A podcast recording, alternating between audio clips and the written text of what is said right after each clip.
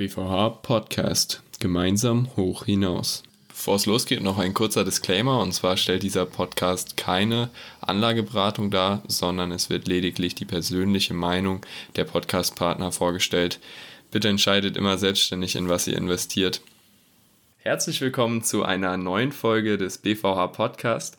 Heute zu Gast habe ich Lisa von Aktiengramm. Schön, dass du dabei bist.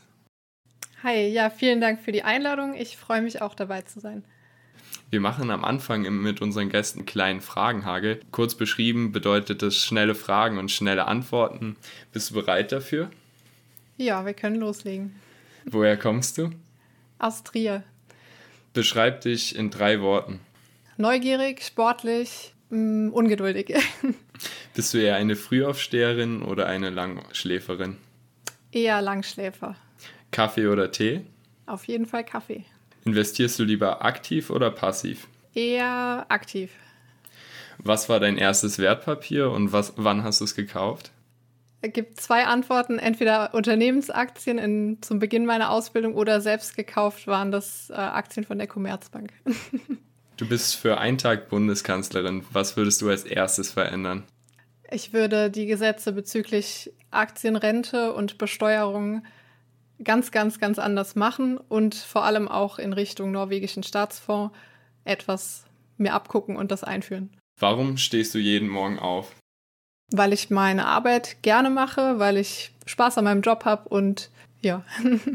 Sehr schön. Ja, das war auch schon der Fragenhagel. Jetzt können wir uns gerne mehr Zeit lassen.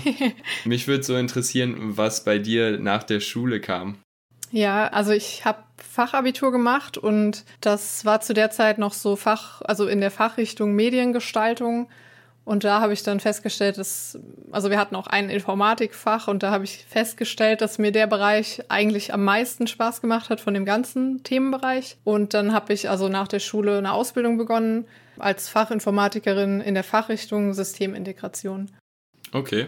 Du hast ja auch schon gesagt, dass dein erstes Wertpapier eine Unternehmensaktie war. Wie kam es dazu? genau, das ist dann alles so einhergegangen und ich habe die Ausbildung begonnen und das Unternehmen hat immer so die Hauptversammlungen im, ich glaube, im November gehabt.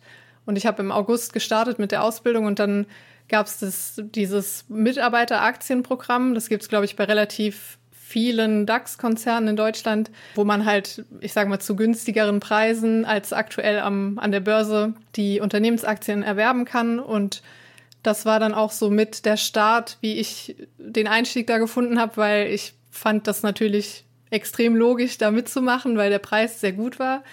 Und ja, dann habe ich mein Depot eröffnet und so habe ich dann quasi parallel mit Beginn der Ausbildung auch mit der Börse begonnen. Hast du dann richtig durchgestartet oder hat es dann ein bisschen Anfangszeit gebraucht, bis du dich ans Investieren rangetastet hast? Also tatsächlich habe ich ganz am Anfang schon einen oder zwei Fondssparpläne gemacht. Also damals, da gab es so, oder den gibt es auch heute noch, das war der einmal der Arero Weltfonds, das ist vielleicht vergleichbar ein bisschen mit MSCI World Produkten, wobei es halt ein, ein aktiver Fonds ist oder war. Und ja, ich hatte dann, ich hatte mich da informiert oder ich hatte was von der Bank dazu gelesen und fand das sinnvoll, einfach monatlich, waren glaube ich 25 Euro Sparpläne und die habe ich dann auch sehr, sehr am Anfang, also ich glaube im Dezember in diesem Jahr dann auch schon eingerichtet und habe das auch lange so beibehalten. Ja, und aktiv im Sinne von Einzelaktien habe ich dann, ich glaube, ein oder zwei Jahre später mal begonnen, ja. Okay, das heißt, da kam dann auch deine erste Investmentstrategie. Ja, also Strategie aus heutiger Sicht würde ich es nicht mehr nennen, aber da begann das, genau. Und wie, wie sah dann dein Weg zur Aktienbloggerin aus? Das hat sich so in den letzten zwei Jahren ungefähr, ich sag mal, entwickelt. Also ich habe das ganze Thema Börse und so eigentlich früher, also das ist schon ja zehn Jahre jetzt her, als ich angefangen habe, da war das immer so ein Thema, was ich nur so alleine gemacht habe. Also da kannte ich niemanden, der sich für das Thema interessiert und war auch, ich sag mal, online oder in Social Media hatte ich zumindest nicht den Eindruck, dass es da irgendwelche Informationen zu dem Thema gibt. Es gab halt diverse Foren so im Internet, aber ja, ich habe das einfach so mit mir immer ausgemacht und mm, habe mich da nicht ausgetauscht groß. Und die letzten, ich glaube, zwei, drei Jahre, als das dann so ein bisschen, ja, ich will nicht sagen Hype, aber es war ja schon so, dass auf einmal, es gab sehr viele Kanäle dann zu dem Thema. Also ganz bekannt ja zum Beispiel Finanzfluss, die auch richtig, richtig gute Arbeit machen. Das kam dann alles so und das war dann halt eben mit YouTube und Instagram auch. Und da habe ich mir überlegt, Anfang 2020, dass ich auch relativ viel zu dem Thema erzählen kann und vielleicht auch Leute motivieren kann, das ein bisschen ja zu entstauben, so das Thema, weil das gefühlt immer gar nicht Leute in meinem Alter so interessiert hat. Ja, und dann habe ich da, also es war eigentlich nicht groß was geplant. Ich habe einfach mir einen Namen überlegt. Das war dann auch so die obvious Überleitung, Instagram-Kanal. Okay, ich nenne den Aktiengramm. ja, so habe ich dann gestartet. Also einfach um, um auch so mit Leuten in Kontakt zu kommen, die auch viel mehr mit dem Thema machen das war dann so der Beginn. Okay. Und äh, ja, über welche Themen berichtest du dann in deinem persönlichen Blog? Ist ganz gemischt. Also ich mache zum einen, dass ich so Börsenbegriffe erkläre, öfter auch mal zu aktuellen Sachen. Eine Sache war da zum Beispiel im, im Januar diesen Jahres. Da gab es sehr, sehr viele Fragen auf meinem Kanal auch zum Thema TUI-Aktie und Bezugsrechte, weil ja wahrscheinlich sehr viele Leute einfach diese Aktien haben und dann extrem verunsichert waren und gar nicht wussten, was das jetzt bedeutet. Und da habe ich dann zum Beispiel einen relativ umfangreichen Blogbeitrag auf der Webseite und halt auch bei Instagram einen ähm, Beitrag zum Thema Bezugsrechte und so weiter erstellt, wo ich dann einfach so diesen Hintergedanken habe, dass man das den Leuten, die das jetzt alle suchen, so möglichst einfach rüberbringen kann, was es ist und was die jetzt für Optionen haben, so, weil man eben ähm, sonst so im Netz ganz selten gute Informationen findet, die das halt auch verständlich erklären, gerade weil jetzt in den letzten ein bis zwei Jahren so viele ja, Neulinge an der Börse sind, die vielleicht noch nicht x Jahre Erfahrung haben und einfach mit vielen Sachen noch nicht so vertraut sind und dann erstmal Panik bekommen. Ja, das war so das eine. Und was ich sonst noch so teile, ist zum einen auch oder zum anderen auch noch Dividendenbeiträge. Also das ist so, das sind tatsächlich auch die beliebtesten Beiträge auf meinem Kanal so, weil einfach ich das relativ transparent auch gestalte. Also ich schreibe dann halt auch zum Beispiel dabei, okay, für diese Dividende brauchst du diese Anzahl an Aktien, ist natürlich komplett individuell, also in meinem Fall dann eben. Und da bekomme ich oft das Feedback von den Leuten, dass sie das extrem motivierend finden, weil irgendwie das dann so ein bisschen nahbarer ist, wie stattdessen irgendwie das nur theoretisch zu lesen oder sowas und die dann halt sehen, okay, so kann man das machen oder so kann das laufen. Ja, und das sind so die Sachen, die ich da teile. Sehr cool. Du hilfst da bestimmt sehr, sehr vielen Leuten beim Einstieg ins Investieren. Gab es für dich einen Wegbereiter oder hast du ein persönliches Vorbild beim Thema Investieren? Mm, nicht so richtig die eine Person. Also ich habe mittlerweile ein paar Leute aus dieser ganzen Szene auch persönlich schon mal kennenlernen dürfen. Da ist zum Beispiel der Helmut, der macht auch das meiste bei Instagram. Und das ist so, also der hat früher bei der UBS gearbeitet und ah, der teilt diese ganzen Themen einfach so, so authentisch und bringt so viel rüber. Das ist so, so jemand, den finde ich extrem inspirierend. Also der ist auch so ja auch schon sehr, sehr lange dabei und sehr, sehr motiviert auch den, gerade den jüngeren Leuten das Thema so ein bisschen nahezulegen, auch so im Hinblick auf, ja, gerade so diese Nervosität, die man am Anfang vielleicht oder mitten in der Krise irgendwie hat, gerade wenn man neu ist. Das fand ich oder finde ich sehr, sehr gut, wie er das macht und den finde ich auch als Menschen einfach sehr inspirierend. Das wäre so die erste Person, die mir da einfällt. Ah, cool. Und was willst du dann mit Aktiengramm noch erreichen? Hast du dir da irgendwie ein Ziel gesetzt? Mm, gar nicht unbedingt. Also ich will hauptsächlich zeigen, dass das Thema Börse, Aktien investieren einfach so ein, ein Thema für jeden sein kann und das nicht so, also in meiner oder in meiner Erfahrung auch ist das halt immer so ein, so ein richtig staubiges und altbackenes Gesprächsthema und ganz oft auch so ein bisschen Tabuthema oder auch so Extreme, wo dann Leute einfach pauschal denken, Aktien und Börse, das ist auf jeden Fall ähm, nur Gezocke und da verliert man nur sein Geld und so. Und eben diese positiven oder diese ja auch nachhaltigen Seiten versuche ich halt schon damit auch darzustellen und eben auch dieses ja, dass eine ganz normale Person auch Aktien haben kann und da halt auch Spaß dran haben kann. Hm. Genau. Was war so dein größtes Learning, was du in den letzten Jahren gelernt hast und auch für Leute weitergeben kannst, die jetzt den Einstieg ins Investieren wagen wollen? Hm, auf jeden Fall, dass das langfristige Investieren sich sehr, sehr auszahlt. Also ich sehe das auch an meinen Investitionen so über die Zeit jetzt, dass es einfach, oder ich bin auch so der Meinung, dass der Buy-and-Hold-Ansatz für viele wahrscheinlich eine sehr gute Wahl ist, weil ähm, ja, man ist nicht so, nicht so getrieben und nicht so nervös, wie wenn man jetzt vielleicht gerade am Anfang so versucht, hin und her zu traden und zu handeln, da irgendwie schnell Gewinne mitnehmen will und sowas.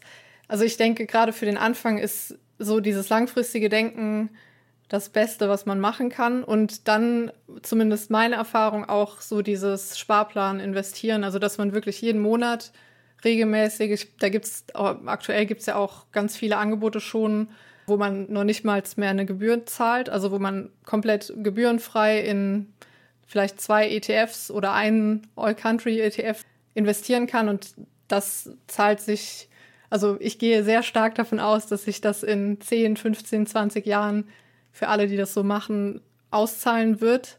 Und ja, das will ich auch so ein bisschen vermitteln, mhm. das Langfristige. Sehr gut. Du hast ja gerade schon gesagt, dass du dich eher als aktive Investorin bezeichnen würdest. Wie sieht denn gerade so deine Investmentstrategie aus? Ja, also es ist gemischt. Ich habe zum einen mache ich ab und an, ich sag mal auch spekulativere Käufe, so im, im Sinne von Turnaround-Kandidaten, also wo ich mir vorher einen Investment Case, wie man so schön sagt, zurechtlege.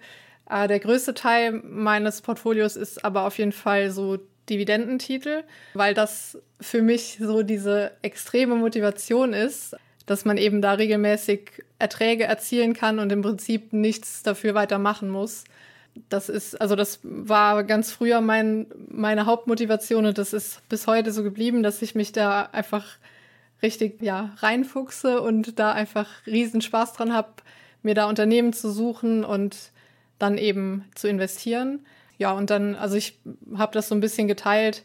Ich habe auch noch ein Depot, wo ich so eben dieses, ja, ein bisschen kurzfristigere Handeln mache aber das größte oder der größte Teil ist auf jeden Fall langfristig qualitative Unternehmen und ich limitiere mich da auch nicht. Also ich habe relativ viele Einzelaktien. Manchmal stößt das auf Kritik, weil man einige Leute sind der Ansicht, dass ja, dass man be am besten oder bestenfalls nur 20 bis 30 Aktien zum Beispiel haben sollte. Aber ja, ich bin damit gut gefahren und mir macht das so Spaß und deswegen mache ich das so. Hattest du auch mal so einen richtigen Fehlgriff bei einer Aktie? Jeden Fall. Ich glaube, der, also depotmäßig der größte Fehlgriff war, das war so ein Kanal oder ja doch so ein kanadischer Ölproduzent, den ich tatsächlich auch einfach nur gekauft habe, weil die Dividende gut erschien. Und der ist, also mittlerweile ist es zu einem Penny Stock geworden. Und ja, ist fast, also fast ein Totalverlust. Das sind dann halt so Sachen, also heutzutage würde ich sowas auch nicht mehr kaufen. Die habe ich relativ zu den Anfängen irgendwann mal entdeckt. Ich weiß auch gar nicht mehr wo, also wahrscheinlich in irgendeinem Forum oder so, wo das irgendwo angepriesen wurde als der, der nächste Tipp.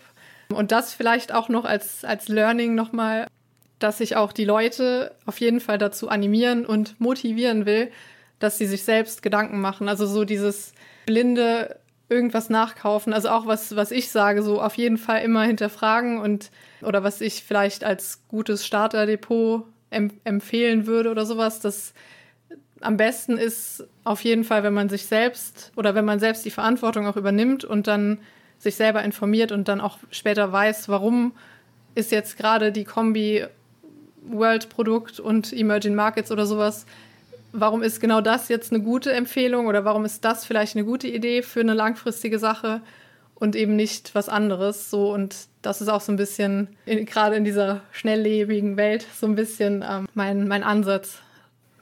Ja, da, da stimme ich dir voll und ganz zu.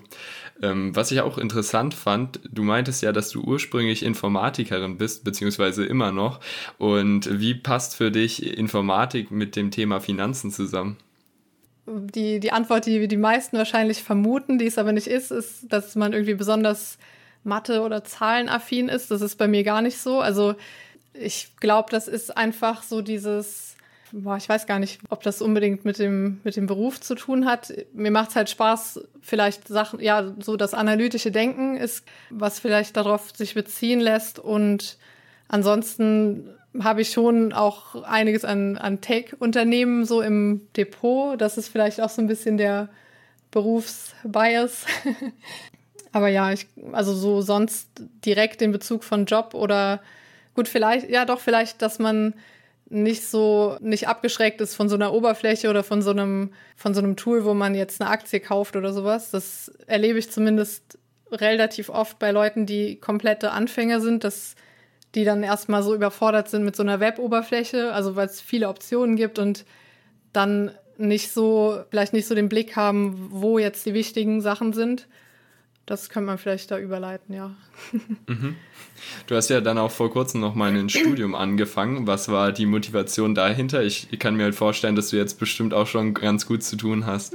Ja, also ich gehe aktuell auch ganz normal Vollzeit arbeiten und mache das so als Fernstudium, also nebenberufliches Studium.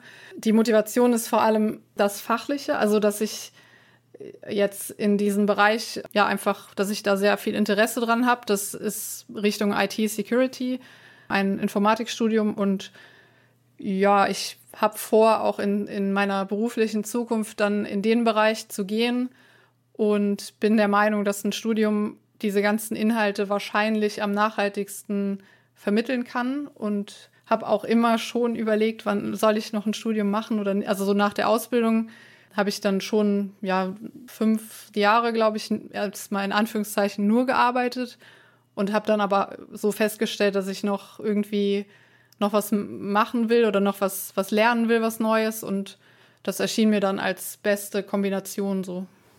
Sehr cool. Könntest du noch mal kurz zum Ende zusammenfassen, was deiner Meinung nach so am wichtigsten für den Einstieg ins Investieren und für erfolgreiches Investieren ist?